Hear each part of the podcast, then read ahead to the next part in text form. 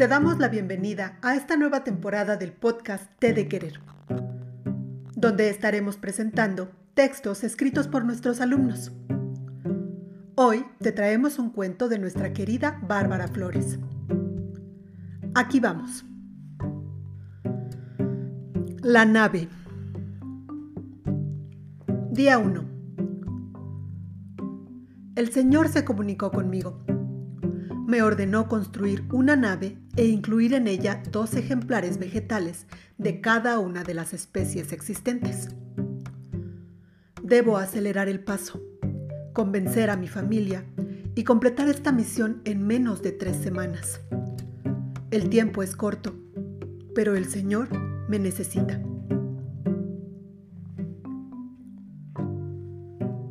Día 9.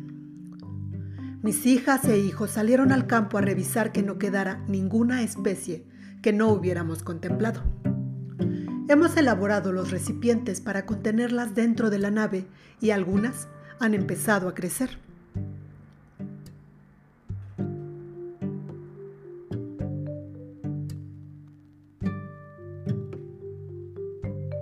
A veces pienso que estoy en medio de una selva el tema del agua y la alimentación se nos está complicando un poco.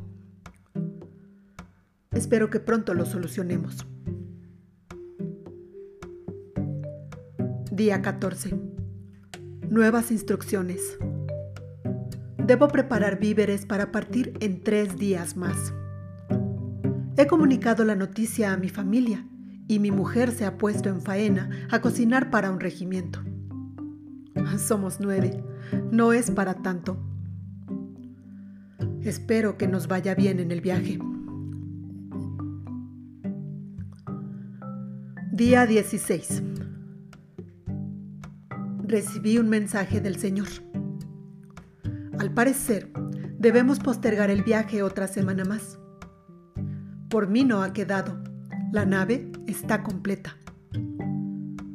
Mi mujer ha hecho mala cara y ha tirado un cucharón al suelo. No hubo conversación en la comida.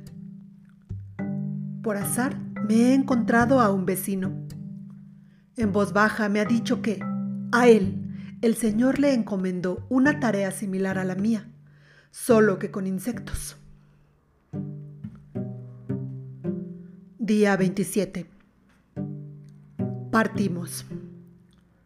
El Señor nos sugirió utilizar gafas contra radiación probablemente de uranio, debido a la explosión en Chicxulub. Cuando lleguemos, bueno, cuando mis bisnietos lleguen, ya todo rastro de destrucción por el tsunami y los subsecuentes terremotos habrá cesado. Partimos varias naves, con diversas cargas, todas igual de valiosas para iniciar la nueva colonización. Esperamos que este breve relato despertara en ti el deseo de escuchar más historias nacidas en Té de Querer. Gracias por acompañarnos. Soy Mosqui y te dejo un abrazo que acorte las distancias y te apapache el corazón. Felices letras.